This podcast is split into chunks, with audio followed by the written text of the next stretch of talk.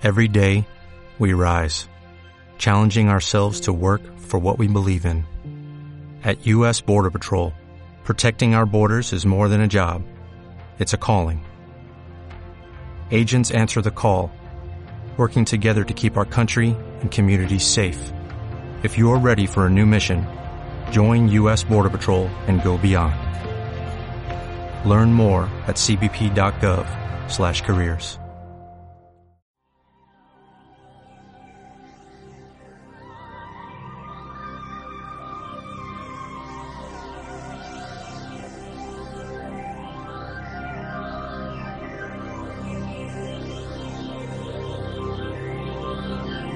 Es el momento de caminar entre el misterio y la imaginación.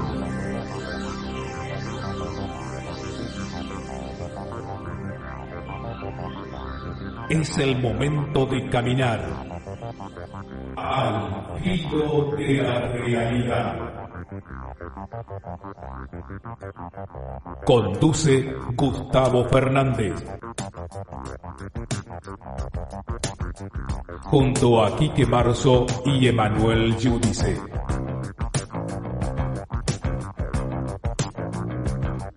Explorando los límites del conocimiento.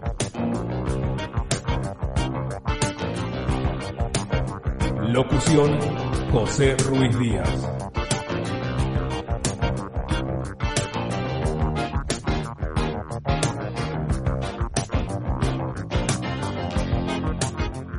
Hola, hola, hola, ¿qué tal gente? ¿Cómo están ustedes? Soy Gustavo Fernández. Esto es Al Filo de la Realidad, del espacio para hablar de los temas que a ustedes y a nosotros nos apasionan de este mundo de enigmas y misterios que nos rodea siempre con el trabajo, el aporte y la presencia, junto a quien les habla, de Alberto Quique Marzo y Emanuel Giudice.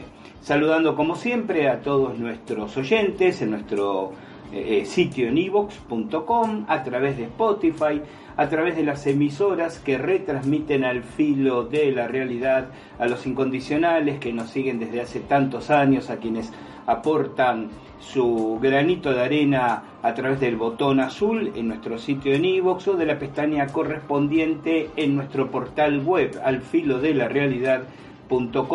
Esa pequeñísima suma mensual que les permite acceder a un podcast mensual extra, pero también, y también, como objetivo eh, de esta propuesta, poder facilitar y acompañar nuestras investigaciones, eh, nuestro eh, esfuerzo en, en, mejorar en nuestras posibilidades, en nuestro universo, con estas prestaciones que les hacemos llegar. Y también a quienes por primera vez llegan al filo de la realidad, bienvenidos a este espacio. Hoy el título que imponen estos tiempos, ¿verdad? OVNIs, globos chinos o cuento chino, la gran manipulación.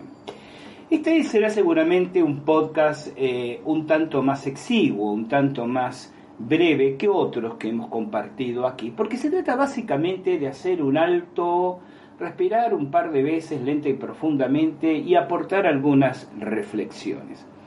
Va de suyo que no tenemos ninguna revelación fantástica que ofrecerles, no tenemos material confidencial, inédito, extra, de esto vamos a ir hablando ya en el desarrollo del tema, sino fundamentalmente reformularnos preguntas sobre esta cuestión.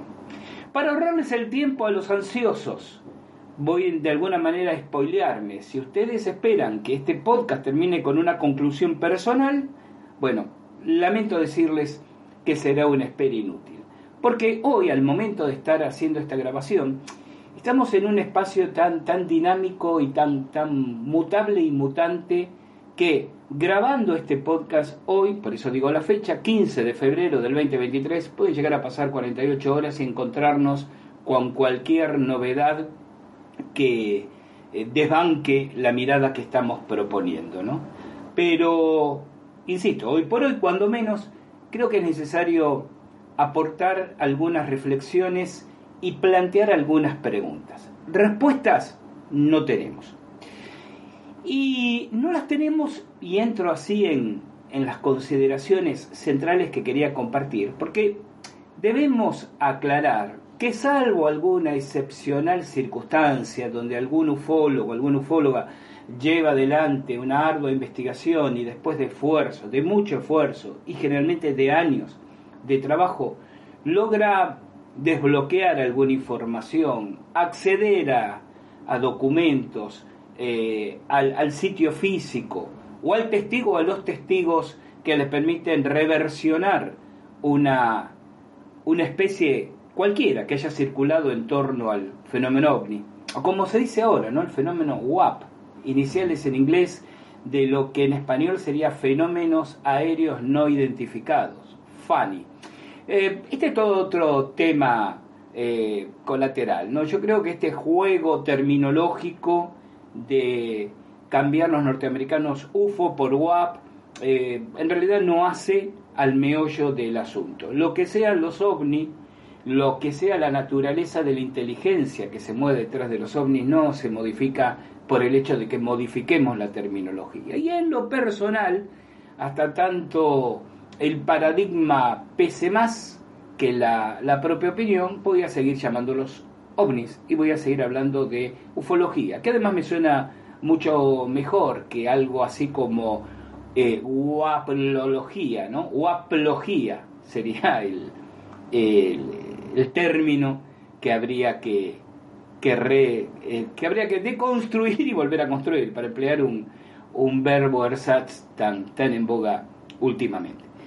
Eh, lo que decía es que sabemos que por lo general eh, investigadores que se proponen en podcast, en artículos, en la prensa gráfica o en internet, en videos eh, circunstanciales o seriales, rutinarios. Eh, aunque por una especie de reclamo publicitario suelen anunciar sensacionales conclusiones o, eh, sugestivos descubrimientos. En realidad lo que hacemos en casos como este, donde los hechos están transcurriendo, donde tienen pocos días de ocurridos, toda esta movida comienza los primeros días de febrero, más exactamente el 4 de febrero, cuando eh, el primer objeto no identificado es abatido eh, frente a las costas de Estados Unidos. Ahora voy a hacer el desarrollo de los episodios. Eh, el tiempo que ha transcurrido desde que esto ha comenzado a ocurrir, no digo ha ocurrido porque puede estar sucediéndose nuevos, episodios en los próximos días, aunque no sé por qué tengo la intuición, esto es meramente intuitivo, no es dato, no, no es eh, hecho cierto, es simplemente intuitivo, que el derribo de estos objetos termina literalmente aquí. Eh, ningún ufólogo ha demostrado poder haber accedido en estas dos semanas, menos, menos, menos, poco más de 10 días, a ningún dato, ninguna información, ninguna revelación eh, excepcional y fuera de lo que uno puede conseguir cuando navega en Internet. Las investigaciones que muchos ufólogos dicen estar llevando adelante hoy en día consisten en disponer de mucho entusiasmo y tiempo para navegar en Internet, cruzar datos, comparar declaraciones de una y otra fuente, que no está para nada mal, claro que sí, pero que no arrojan ninguna conclusión que no quiera dejarse filtrar desde las esferas del poder. Y este no es un tema menor. Esto es algo sobre lo cual vamos a regresar en unos minutos. Entonces, ¿qué es lo que tenemos aquí? Bueno, en este podcast lo que tenemos es tratar de, como dije antes, ordenar algunas reflexiones y afinar la puntería con algunas preguntas. Algunas preguntas que van dirigidas a ustedes, nuestros oyentes, para que repiensen desde su espacio personal las ideas que aquí vamos a, compartir. Eh, tal vez, devenido el tiempo, los esfuerzos de algunos investigadores les permitan obtener declaraciones más jugosas de responsables del poder, del poder político, militar, o acceder a documentos que hoy por hoy son absolutamente clasificados. Lo que yo voy a hacer simplemente, humildemente, casi míseramente, es dibujar, esbozar el escenario dentro del cual vamos a hacer estas preguntas. Por eso vamos a la primera pausa en este programa y cuando regresemos, de lleno, globos chinos, cuento chino, ovnis o qué. Simplemente una gran manipulación aquí en el filo de la realidad.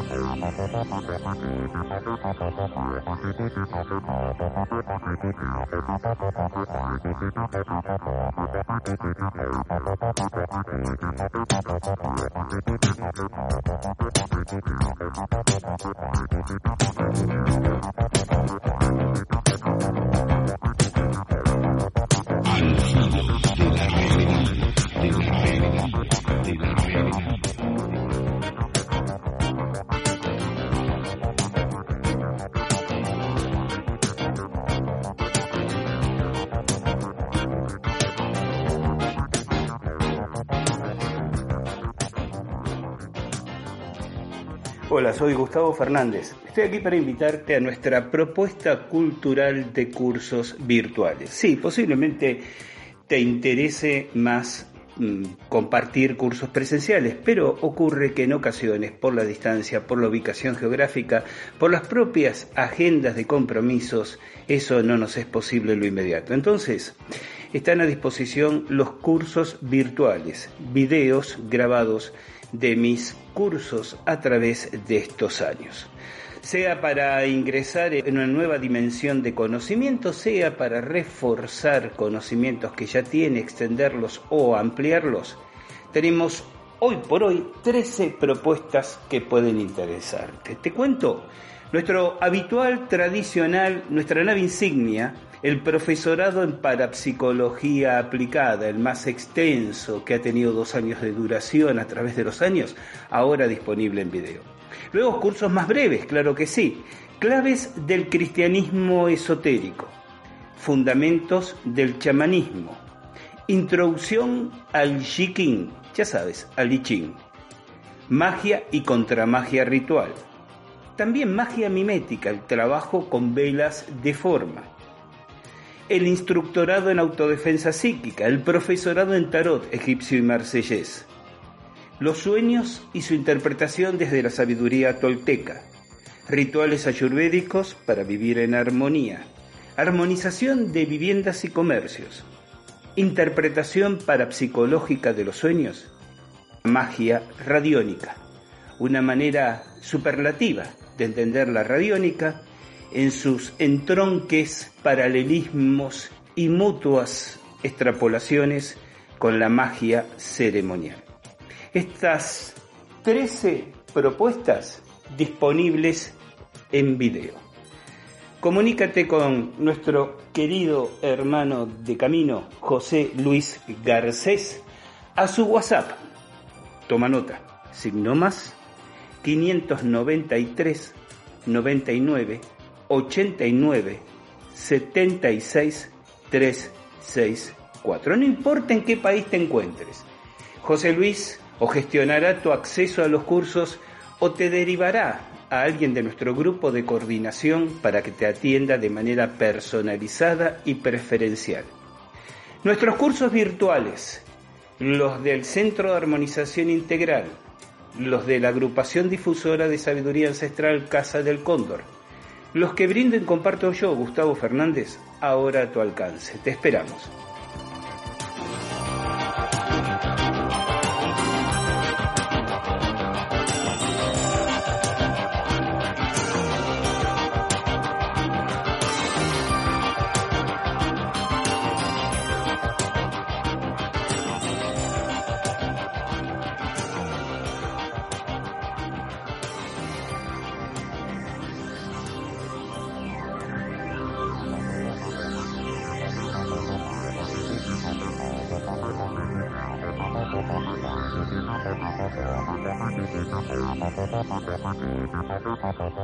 Si disfrutas de los contenidos del filo de la realidad y quieres colaborar con nosotros para que de alguna manera podamos entre todos financiar nuevas investigaciones de campo, optimizar nuestros recursos en Internet, compartir nuevas investigaciones y material, recuerda.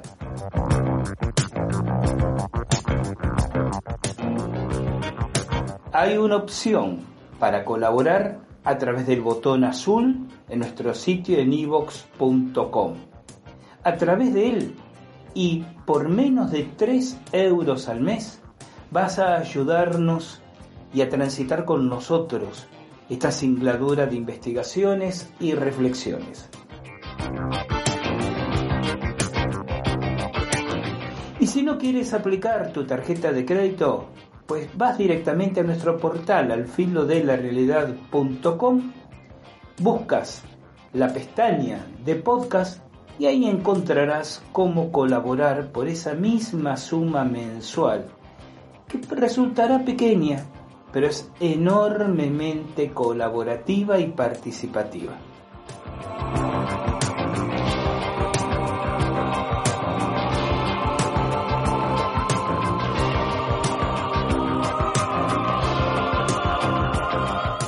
Y de esa manera tendrás acceso a una edición especial, un extra, un podcast al filo de la realidad extra todos los meses. Tímida y pálida devolución de lo que significa para nosotros que nos acompañes con tu aporte.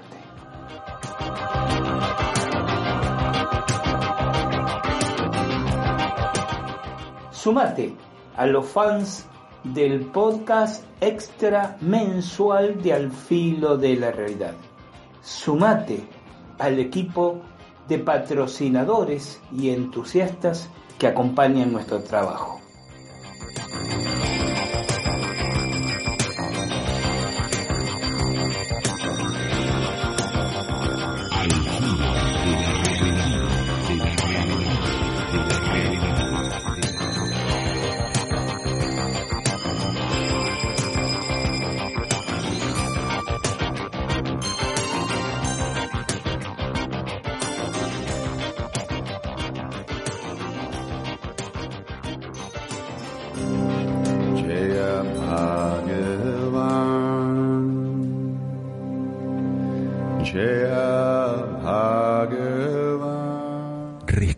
El antiguo conocimiento para modelar al humano del futuro. Sabidurías ancestrales en Al filo de la realidad.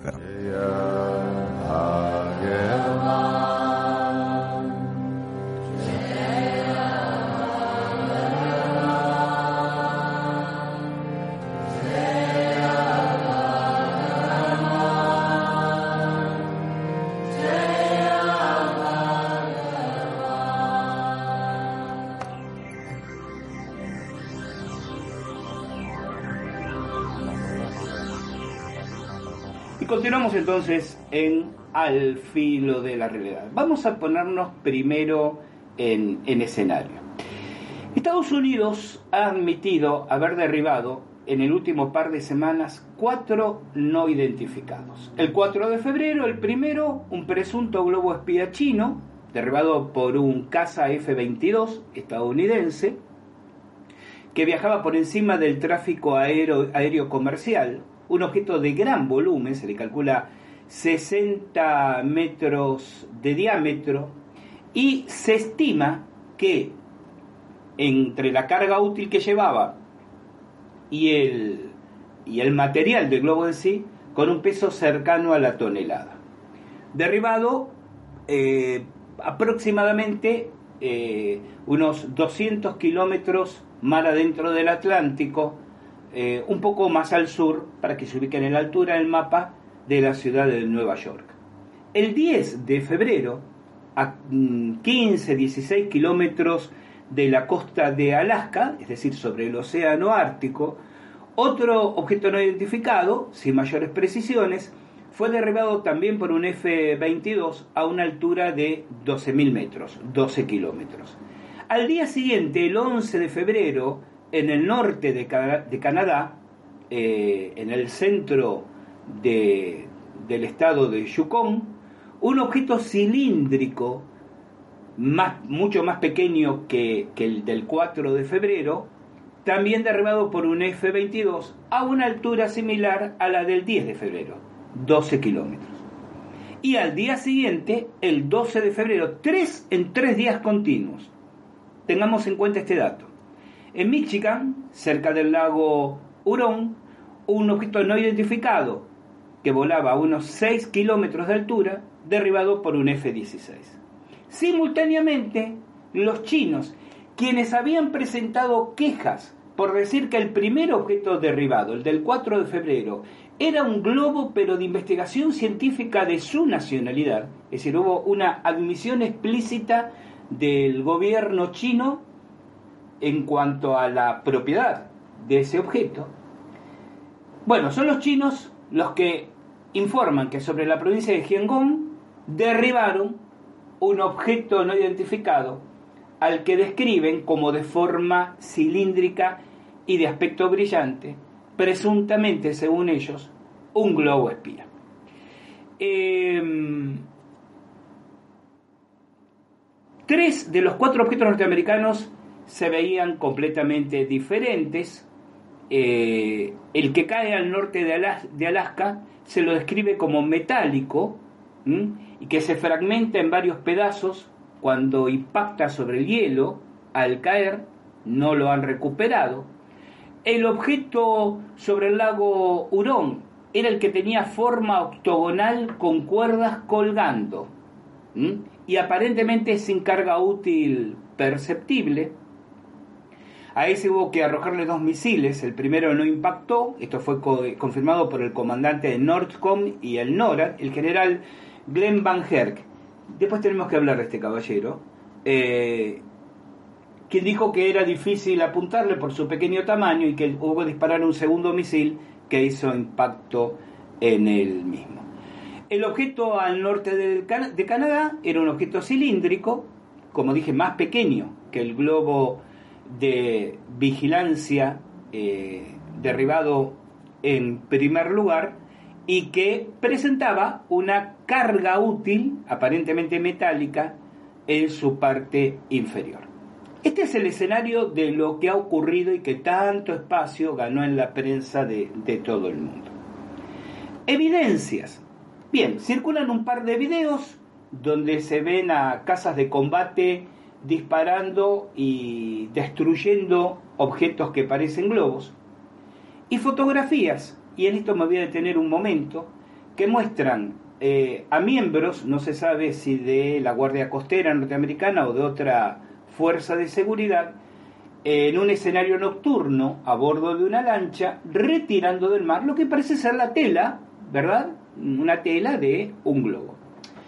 Yo soy muy escéptico con esto de las evidencias visuales. Eh, digo, porque los videos que circulan de casas derribando globos no, no contextualizan. Yo con todo eh, criterio puedo preguntarme si realmente corresponden a los hechos que se describen, son parte de algún ejercicio militar hecho en otro lugar y en otro momento. Ni siquiera estoy especulando con que se trate de una recreación artificial, ¿sí? Simplemente digo, no, no hay ninguna evidencia ni documentación.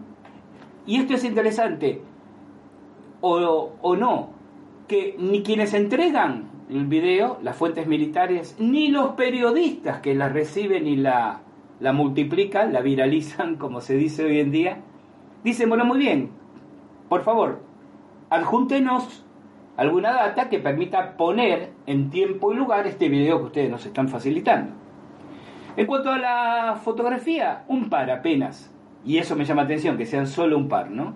Digo, si realmente se recoge del agua eh, un globo presuntamente espía o de, cuando menos, de naturaleza o, procedencia desconocida, uno supone, y sin duda tendría que haber sido así, una multitud de fotografías. Pero son siempre las dos mismas imágenes. Apenas las vi, además de, hacer la observación anterior, ¿cómo sé yo que pertenece a uno de estos objetos mencionados? No pude dejar de en mi imaginación ponerla lado a lado, y de hecho en mis redes sociales jugué con esta comparación, cuando en su momento, en ocasión del caso Roswell, recordarán ustedes, el oficial Jesse Marcel fue obligado, él lo dijo ya avanzada su vejez poco antes de fallecer, a convocar una conferencia de prensa donde para desmentir la versión de 24 horas antes de que se habría derribado habría caído un platillo volante, el término no es mío, es de la época, y que se lo había identificado correctamente como un globo, fue obligado a exhibir a los periodistas trozos de tela y de aparejo metálico presuntamente pertenecientes a, a ese globo. ¿no? Uno pone lado a lado las dos fotografías y dice, ¿por qué tengo que creer que el actual es realmente la evidencia de lo que derribaron en su momento? Esto no significa, y aquí ya voy entrando en la médula de las reflexiones, que yo esté planteando la mm, posibilidad de que realmente se trate de ovnis en el sentido que ustedes y yo pensamos habitualmente, ya sea como naves extraterrestres o como cualquier objeto anómalo de procedencia, tecnología y, y fines desconocidos. De hecho, creo, por eso es esa, esa mención de la gran manipulación en el título de este podcast, que aquí una vez más se acude al tema ovni y a la expectativa y al sensacionalismo que genera como cortina de humo, como tapadera, como pantalla de otras cosas. Lo que pasa es que tenemos que tratar de ponernos de acuerdo, de consensuar de qué estamos hablando cuando hablamos de otras cosas. Eh, básicamente porque ferviente convencido de la existencia de esta tecnología, no necesariamente material física con una inteligencia detrás, creo que si admito su manifestación, su presencia, su desenvolvimiento durante décadas sobre el planeta, Suponer que los norteamericanos derriban cuatro de ellos en dos semanas me parece un tanto, cuando menos ingenuo. ¿Alguien me podrá remitir al hecho o a los hechos del 47 y algún otro episodio de un UFO crash, es decir, de un siniestro de un objeto no identificado que la casuística ufológica ha recogido esporádicamente en 70 años? Sí, es verdad. Pero lo que digo es que 4 o 5, si consideramos al chino, en dos semanas, me parece insostenible, pero además no presenta o no, no, no tenemos ninguna evidencia cierta de la presencia de objetos realmente anómalos, de tecnología, procedencia desconocida, que eventualmente podrían haber sido víctimas de estos ataques, ya sean en represalia o defensivos, que hace la Fuerza Aérea Norteamericana. Es decir, creo que una vez más el tema ovni, precisamente por respeto a la ufología y por respeto a la importancia que el tema creo que merece, eh, importa que hagamos un parteaguas y distingamos entre la casuística ufológica, donde hay alguna evidencia de testigos, por ejemplo, ¿no? que hablen de la aparición de un objeto realmente anómalo, luego atacado por tecnología terrestre y destruido, que simplemente la información que baja desde las esferas de poder, como dije antes, diciendo derribamos un objeto no identificado. Se me hace muy difícil pensar a los chinos, que si no son la primera potencia, son la segunda o compiten cabeza a cabeza con Estados Unidos, acudiendo a una versión reloaded ¿no? 2.0 del proyecto Mogul para hacer una, una paráfrasis vinculante con Roswell, con fines de espionaje, con la vulnerabilidad que significa realizar un espionaje en globos por su lentitud, por su indefensión, por su baja cota de vuelo, por su baja altura de vuelo, provenientes de una nación con una tecnología espacial altamente desarrollada y sofisticada ya. Sin duda con innúmeros satélites espías orbitando la Tierra. ¿Cuál sería la razón? ¿Cuál sería la ventaja táctica por la cual China estaría lanzando globos, además inmanejables, porque quedan a merced del viento? Digo, no estamos en las postrimerías de la Segunda Guerra Mundial cuando Japón trató de desarrollar, en ese entonces además con muy poco éxito, la estrategia de bombardear la costa este de Estados Unidos con globos que siguieran las corrientes de aire de la alta atmósfera para dejar caer sus cargas sobre territorio estadounidense. Estamos hablando de 2023. Usar globos como espionaje, esa idea del octógono con cuerdas colgando, por ejemplo, ¿no? Globos como espionaje es absolutamente anacrónica. Pero además el hecho de que esta, este festival de globos parece haber sido lanzado en las últimas semanas.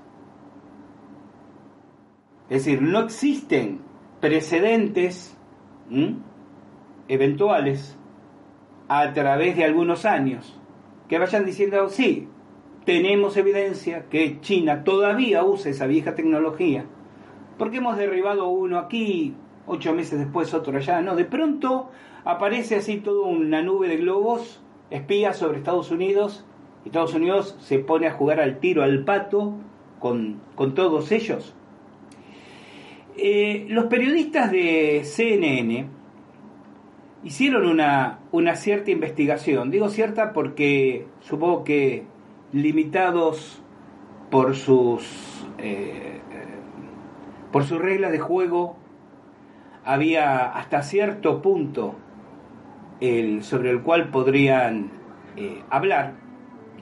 Pero entre las informaciones interesantes que obtuvimos. Por ejemplo, una periodista, Natalia Bertrand, de, CNN, tiene una entrevista con la ex directora adjunta de Inteligencia Nacional, Beth Sanner, quien a la reportera le admitió que hasta ahora se había ignorado este tipo de amenazas de baja tecnología, si eso es lo que son, es decir, deslizando que tal vez no lo eran, que no podían derribarse todos los WAP, tenían que averiguar primero si eran realmente una amenaza y que el hecho de ser detectado eh, más frecuentemente en las últimas semanas es porque los sistemas defensivos habían ajustado sus filtros, dando a entender como que ahora hay una precisión en la identificación o en la detección que hasta hace un mes atrás no se tenía. Lo cual resulta un poco difícil de creer, ese es mi parecer, así también como la declaración, el comentario, que estos objetos, que según este especialista no son extraterrestres ni amenazantes, entonces si no son amenazantes y no los derribaban porque tenían que determinar el grado de amenaza, ¿por qué los derribaron? ¿no? Hay una contradicción. Una de las razones por las cuales no se habían detectado es que la mayor parte de los radares son de la década de 1980. Este punto a mí me resulta, ustedes dirán, Gustavo, ¿y qué argumento tenés? No tengo pruebas, pero tampoco dudas, dice la frase. Se me hace absolutamente inadmisible suponer que Estados Unidos en buena medida no ha renovado su parque de radares desde hace 40 años, realmente. Pero estos son los motivos que, se dan para explicar por qué se los derriba ahora o por qué no se los había derribado antes. Hay un, un par de, comentarios interesantes. John Kirby, vocero del Consejo Nacional de Seguridad estadounidense, dijo que el objeto caído sobre el lago Hurón lo dijo el martes a la mañana, es decir, el día anterior al día que estoy grabando este podcast. No había sido recuperado todavía. Y que esa era la razón por la cual no se conocía claramente su naturaleza. Bien. Sin embargo, las fotografías que mostrarían al personal rescatándolo del agua son del lunes. ¿En qué quedamos? El lunes ya se distribuyen las fotografías porque el objeto fue recuperado y tendría lógica inmediatamente después de ser derribado. O, como dice el vocero del Consejo Nacional de Seguridad, aún no había sido recuperado. Entonces, ¿qué fotografías? ¿Las fotografías de qué se distribuyeron este lunes, este lunes pasado?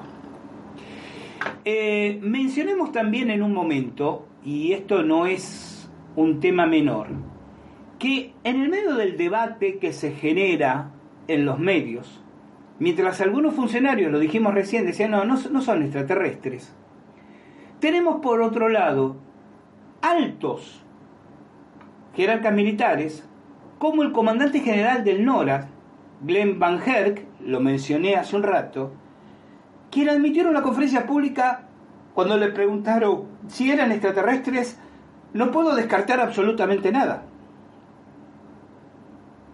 Hay compartimentación en el manejo de la información y un área sabe algo que no sabe la otra. ¿O se trata de crear una confusión exprofeso para sostener la incertidumbre, la ansiedad y la cobertura mediática de, de este asunto? Está hecho para generar una falsa euforia defensiva en el pueblo norteamericano. Que digan, miren nuestras Fuerzas Armadas cómo mantienen un alto nivel de eficacia en la protección de nuestros cielos porque se quisieron cruzar unos vetustos globos espías y los derribaron sin ningún problema? Pero también podemos hacernos esta otra pregunta. ¿Recuerdan ustedes cuando en el 2017 salieron a la luz videos de distintas Fuerzas Armadas, especialmente de la Armada, de la Marina de Guerra Norteamericana, mostrando persecución de ovnis? Fue el año en que se crea el término WAP, que se debate en el Congreso, que el Pentágono reconoce la presencia de, de, objetos, que se designa una nueva comisión de investigación. Recuerden que fue el año en que la Fuerza Espacial Norteamericana dejó de ser un ala de la Fuerza Aérea y se transformó en un arma autárquica de Estados Unidos que solo reporta directamente al presidente.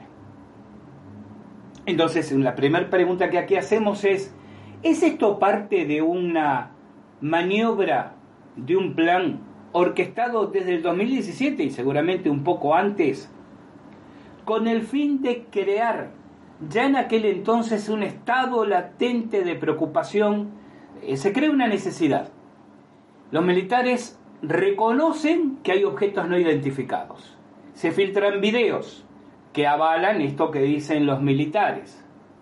Se lleva esa ansiedad a una catarsis pública, con conferencias de prensa en el Congreso y debate en el Pentágono y debates en el Congreso.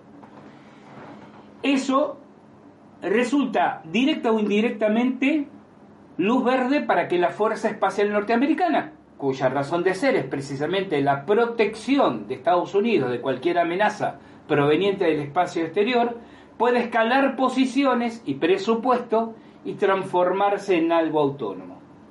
Y ahora ocurre este hecho que si bien no, no requirió la intervención de la Fuerza Espacial Norteamericana, de alguna manera hace el monio, ¿no? el cierre de lo que había empezado en el 2017. ¿Vieron? Aquello que comenzamos admitir en el 2017 que estaban presentándose, recuerdan los ovnis tic-tac y demás, bien.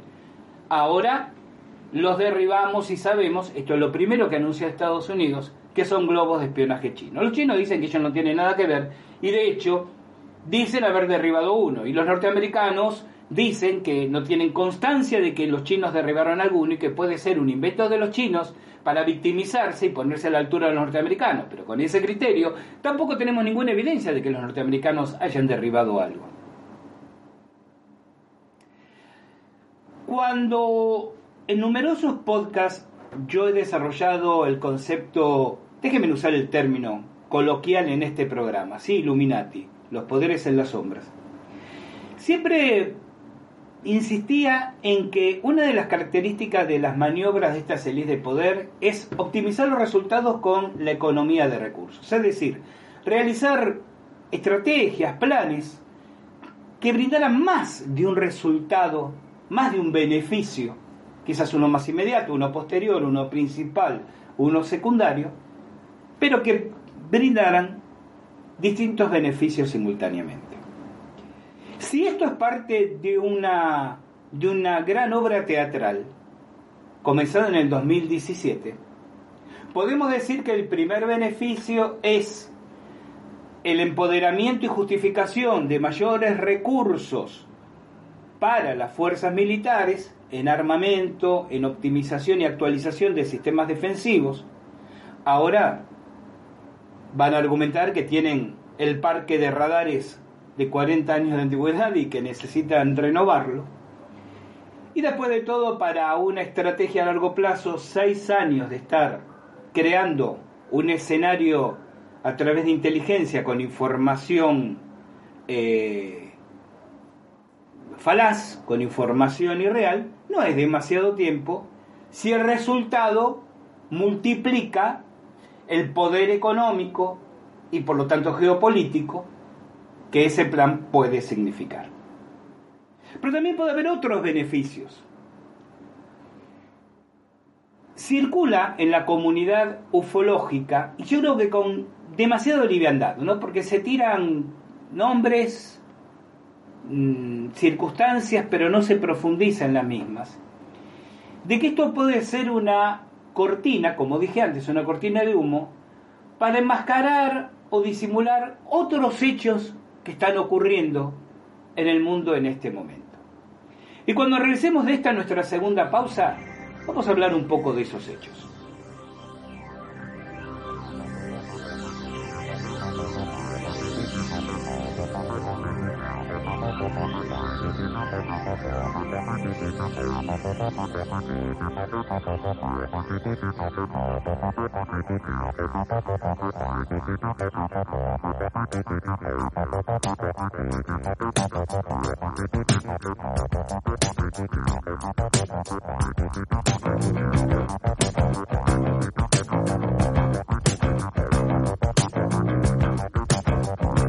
y ya están disponibles en nuestro portal alfilodelarealidad.com nuestros cursos virtuales actualizados, remozados, en dos opciones, mejorando la prestación de este servicio educativo, instructivo para nuestros seguidores, en modalidad de video o en modalidad de lectura.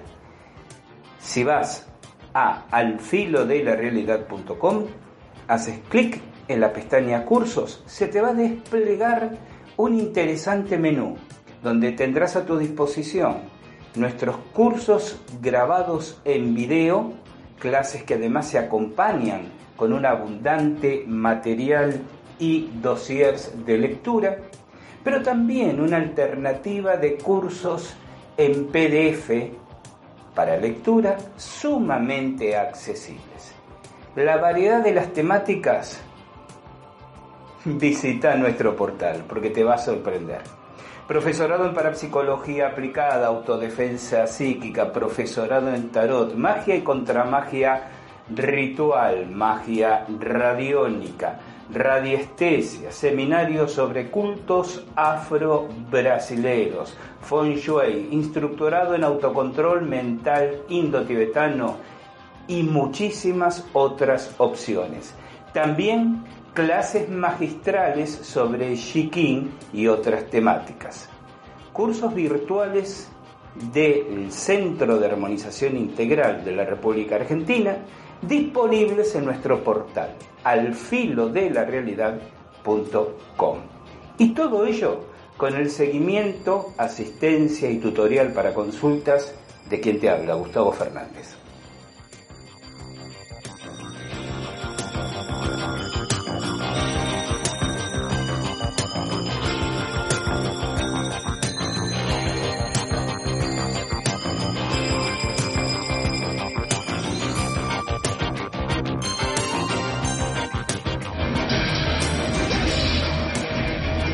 Conoces la pregunta igual que yo. ¿Qué es Matrix? Es el mundo que han puesto ante tus ojos para que no veas la verdad. Por desgracia nadie se le puede decir lo que Matrix es. Tendrás que verlo por ti mismo.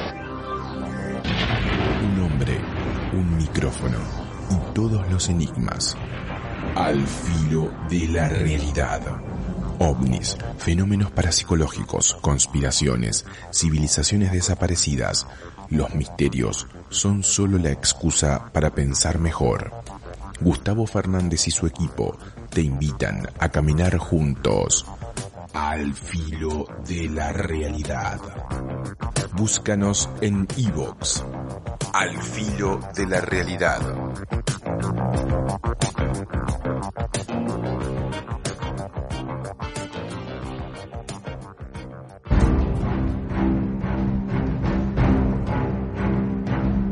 Estudia, trabaja, sé un buen marido o una buena esposa. Lleva a tus hijos a la escuela. Sé un buen padre.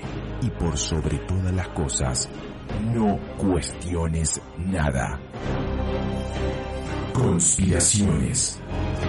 La verdad está entre nosotros, pero estratégicamente oculta.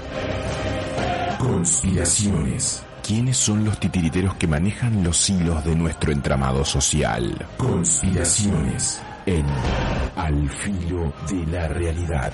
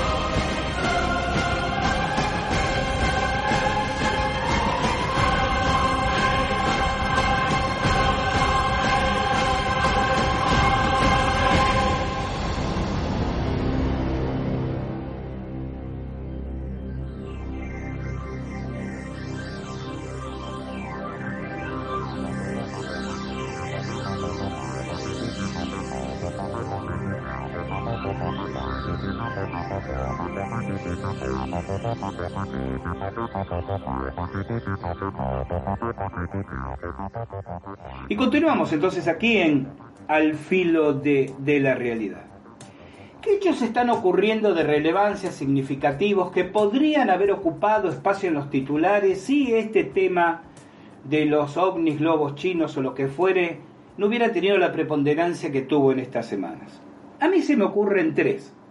Los dos sabotajes al gasoducto Nord Stream, que algunas fuentes, podemos discutir si son confiables o no, adjudican a Estados Unidos, este gasoducto submarino llevaba gas, obviamente, de Rusia a Alemania, lo cual genera una crisis y una carencia energética en Alemania. El estallido de tanques con sustancias químicas altamente tóxicas en Ohio,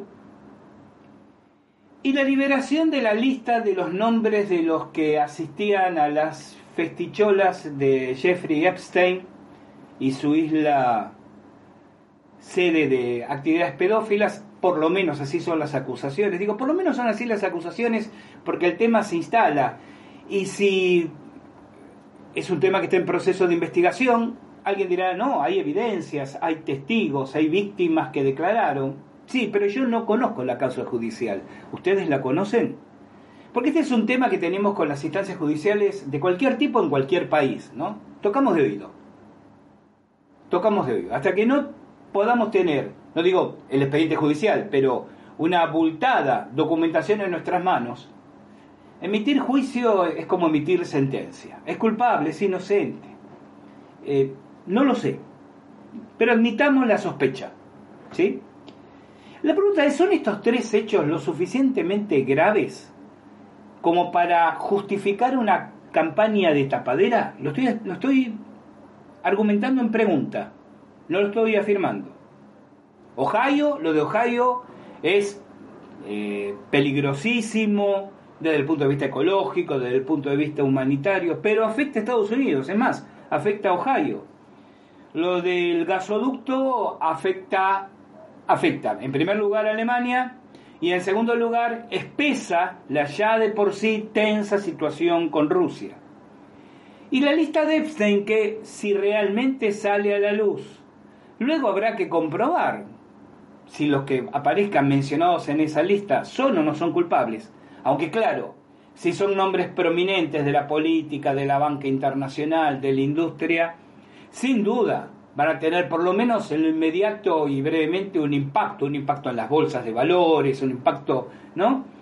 Además ya sabemos, miente, miente que algo quedará, basta que alguien lo acusen de algo para que aunque después no se demuestre su culpabilidad, en muchos ámbitos, en muchos estamentos, queda esa idea de, bueno, por algo lo mencionaron.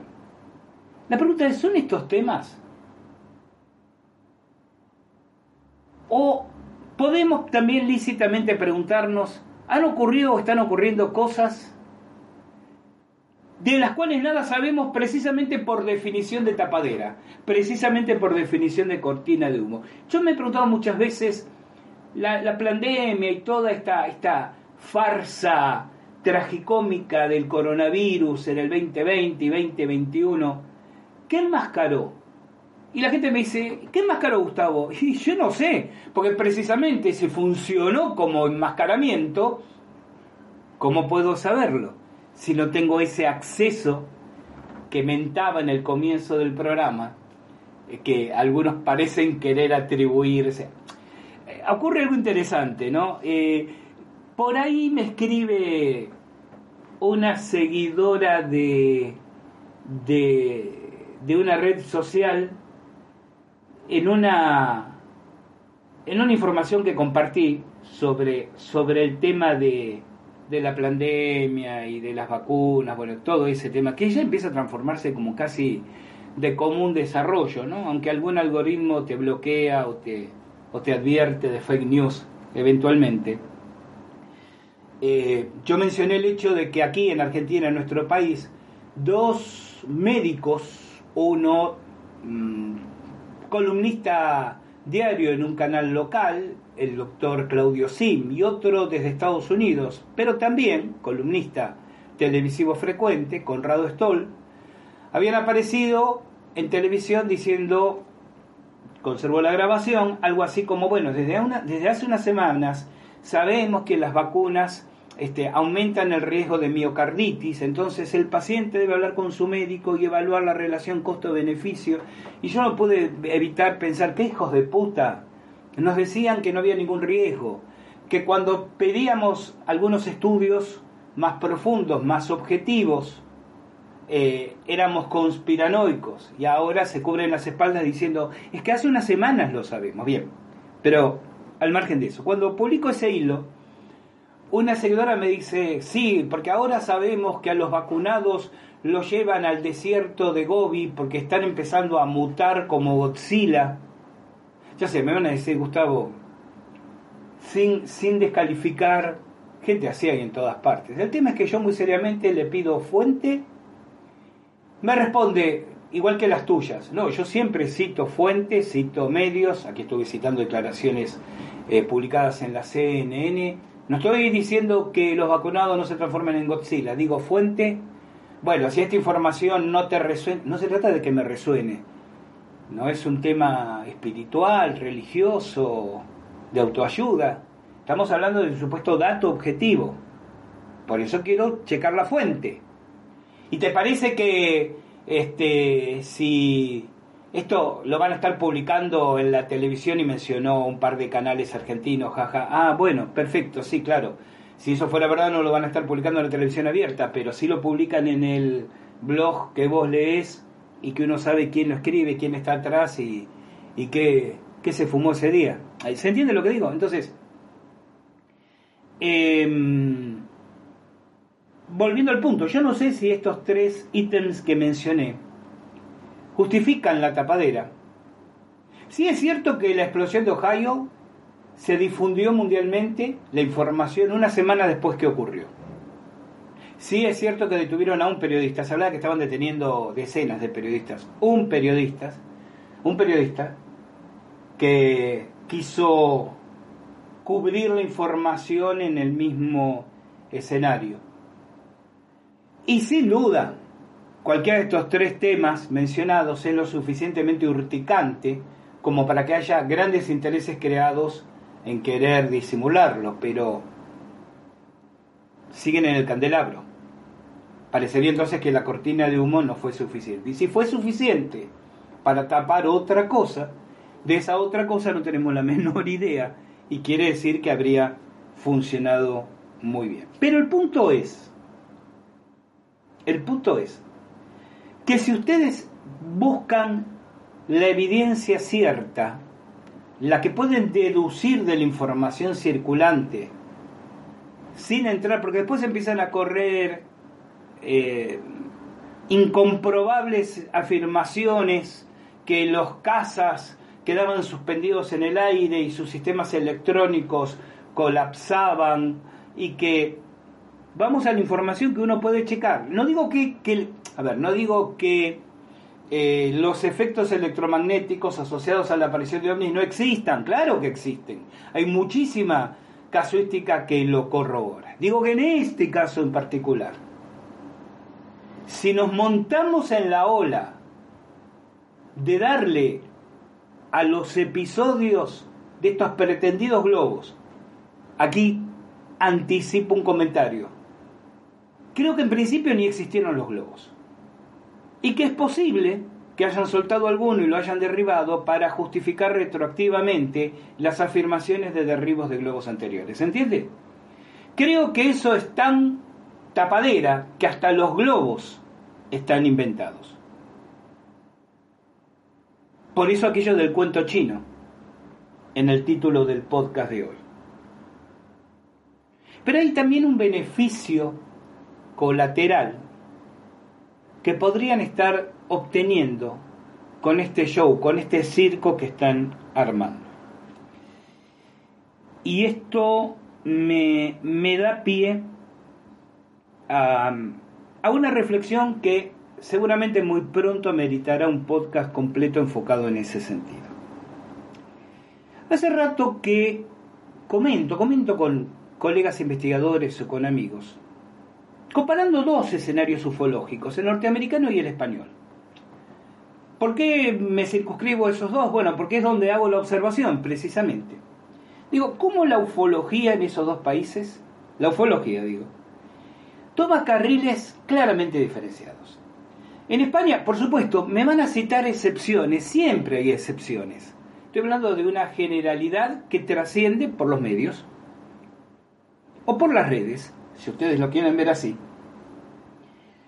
Eh, la mayor parte, o por lo menos una buena parte, de ufólogos activos están sosteniendo una mirada psicosocial del fenómeno ovni. Eh, parecen más eh, afectivamente involucrados con una interpretación folclórica del fenómeno, con rescatar antigua bibliografía, eh, ediciones casi incunables de la ufología, eh, retratos y viñetas que, que ilustran la presencia del ideario ovni en el inconsciente colectivo que en una investigación del ovni como hecho físico real. Una vez más, no estoy diciendo que no haya ufólogos españoles que no hagan esa investigación. Digo, hay una corriente que el hecho de que sea significativa no lo hace correcta, obviamente, solo eso, significativa, que tiene esa mirada psicosocial del fenómeno ovni. Mientras que la ufología norteamericana sigue teniendo esta mirada fisicista del ovni, como aparato, como nave, eventualmente tripulada, con fines, vaya a saberse, inconfesables en sus visitas a la Tierra. Y hay un divorcio que va más allá de la grieta del idioma, creo yo, entre estas dos miradas que se proponen. Ustedes saben que en, en muchos podcasts yo he reivindicado para un segmento importante de la casuística ufológica la teoría, llamémosla interdimensional, ¿sí? Y no voy a repetirme ahora, por lo menos en extenso, he acudido a señalar como un sinnúmero de características de las apariciones de ovnis hace pensar en un evento energético con inteligencia atrás más que en un objeto físico con inteligencia detrás. Al mismo tiempo, no puedo, en esto soy absolutamente sincero, ¿no? Porque lo he volcado en estos podcasts, no puedo negar que existen episodios ufológicos donde claramente tengo la percepción, esto es personal, de que estamos en presencia de una visita extraterrestre. Alguien me dijo, bueno Gustavo, pero entonces o A o B, y yo siempre he dicho, ¿por qué A o B? ¿Por qué no puede ser A más B más C más D más E? Si el ovni es no identificado, es una categoría que engloba todo lo que no conocemos. Creo que estamos necesitando de un divorcio, de un divorcio ufológico. Creo que debería segmentarse de alguna manera que a mis escasas luces se le escapan, la investigación de las presuntas naves en esporádicas visitas al planeta, de una casuística que tiene más de paranormal que de extraterrestre. Hoy en día todo es un batiburrillo. Y como dije en más de una ocasión, más de un episodio ovni puede tener que la, que la gente o hasta los propios investigadores interpretan, lee como aparición extraterrestre, puede tener una lectura absolutamente parapsicológica y es un quítame de allí esa terminología, quien de los dos tiene razón. Entonces creo que nos estamos acercando a la necesidad de segmentar, por eso hablaba del divorcio, una hipótesis de la otra y alguna de las dos tiene que cambiar de nombre. Eh, al mismo tiempo, pero más acentuadamente desde 2017, me he preguntado si mi interpretación es correcta, que seguramente puede no estarlo, obviamente, ¿no? Pero bueno, uno convive con uno, entonces trata de, de entenderse y escucharse. Si mi interpretación es correcta, esta especie de obstinación de los militares norteamericanos o de ufólogos próximos al establishment norteamericano. Estoy hablando de un Luis Elizondo, Luis Elizondo, que para parecer un poco más yankee ahora se hace llamar Luis, L-U-E, Luis Elizondo, pero cuyo nombre de pila es Luis. Este, el insistir en esto de la tecnología inversa, los ovnis capturados, los containers con cadáveres de entidades biológicas extraterrestres y demás, ¿Es porque realmente ese es el evento ufológico dominante? ¿O es porque se sostiene un teatro, una significación, una mentira, para no admitir algo que sería muchísimo más revulsivo para gobierno, fuerzas armadas y pueblo norteamericano? Digo en primer lugar porque a los norteamericanos les interesa primero lo que pasa en su país, bueno, como todos, ¿no? Y luego para el mundo. ¿De qué estoy hablando? Imagínense que militares de cualquier país, pero estamos hablando de Estados Unidos, conversa con ustedes, con periodistas, con la prensa, con políticos y le dicen, realmente no solo no son de este mundo, no solo no son de este planeta, ni siquiera son de esta dimensión, ni siquiera son de este plano. Son seres que antes los llamaban espirituales, ángeles, demonios, hoy los podemos llamar seres interdimensionales, no tenemos la menor manera de siquiera conocer su verdadera naturaleza, no decimos ya de cómo detenerlos, rechazarlos o contactar a voluntad con ellos. Hagamos un ejercicio de cuál sería el impacto que eso tendría. Pensemos, miren, antes de la pandemia, yo pensaba que la humanidad, salvo bolsones de idiotez, estaba bastante preparada para un contacto extraterrestre. Que la idea de que si existía la certeza se ocultara era algo que podría haber tenido sentido hace 70, 50, 40 años, pero hoy en día, después de ver cómo respondió la humanidad a la farsa del coronavirus, dudo seriamente en lo que dije. Ahora, si sería conmocionante, disruptivo para los gobiernos, la economía mundial, las religiones, y las religiones especialmente en países donde las religiones tienen un peso determinante sobre la psicología de masas. Puede no ser aquí donde tú me estás escuchando, pero piensen en los países árabes, ¿no? Eh, admitir que estamos siendo visitados por entidades extraterrestres que vienen de otro planeta, de otro sistema solar, de otra galaxia, no importa. ¿Cuánto más resultaría admitir que en cualquier momento a tu lado puede materializarse, no necesariamente en un camino campestre, nocturno y solitario, en cualquier lugar, en cualquier momento, pueden materializarse entidades de otros planos, de otras dimensiones, de universos paralelos, de otras jerarquías, llámenlo como quieran, ante los cuales no somos absolutamente nada.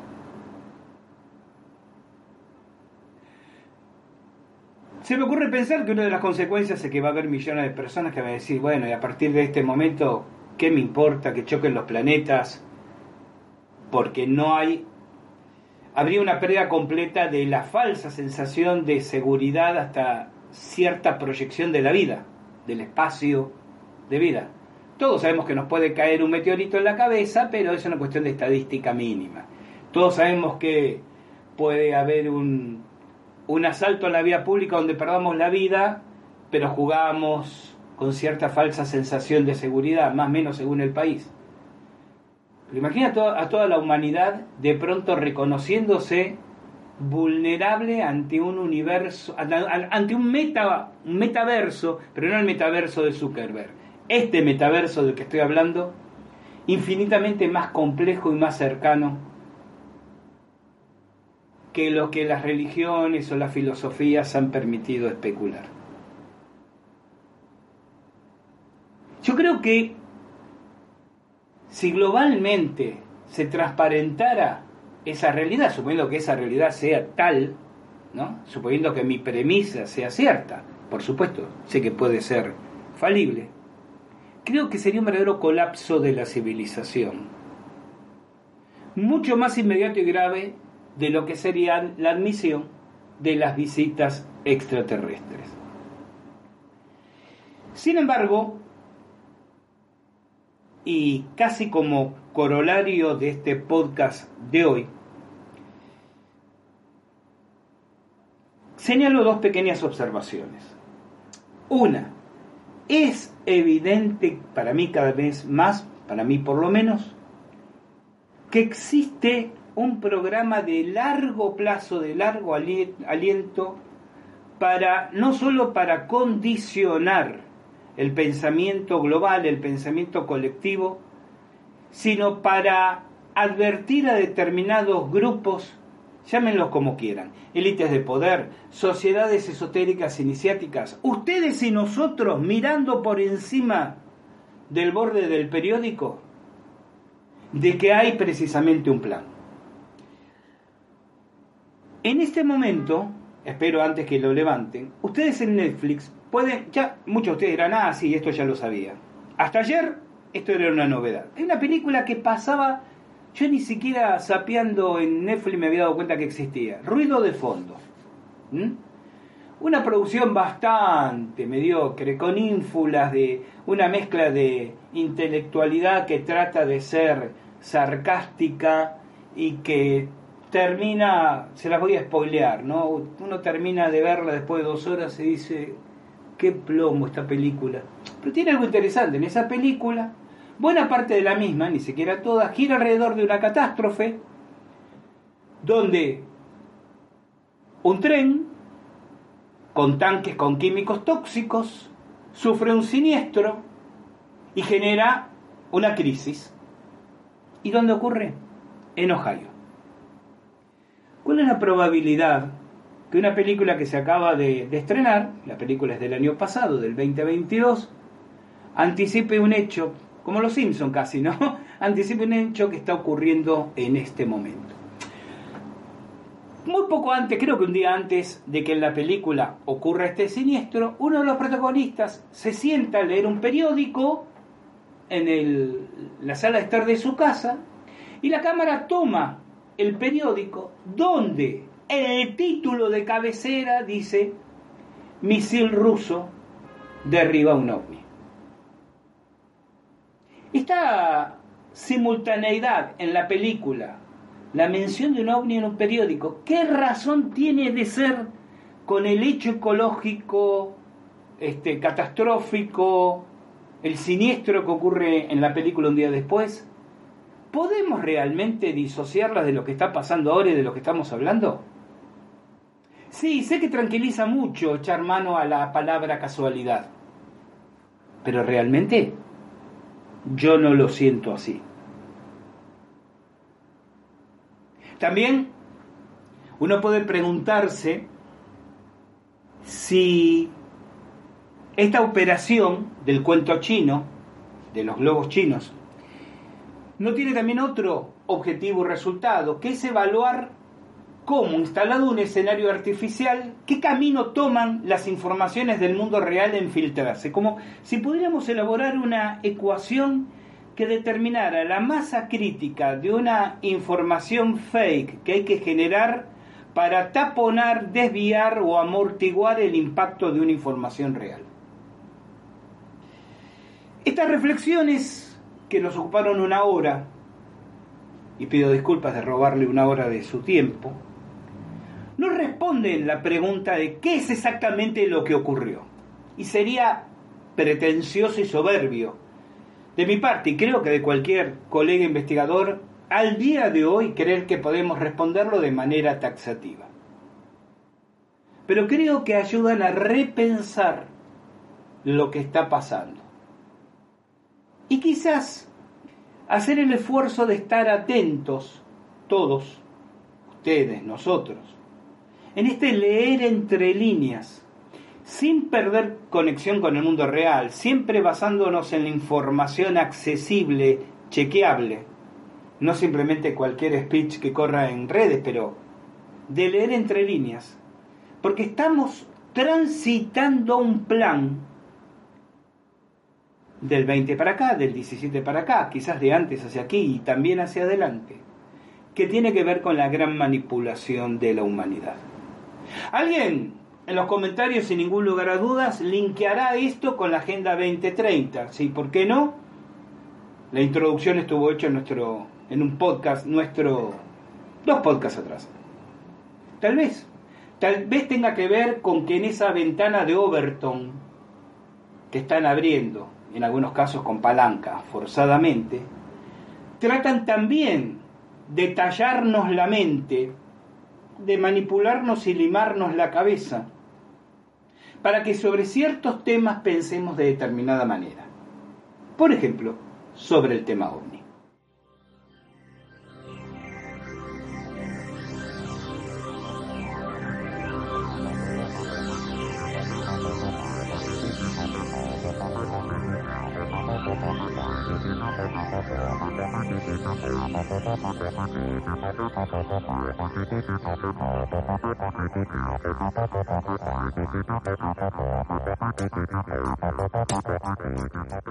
Gracias por haberme acompañado hasta aquí.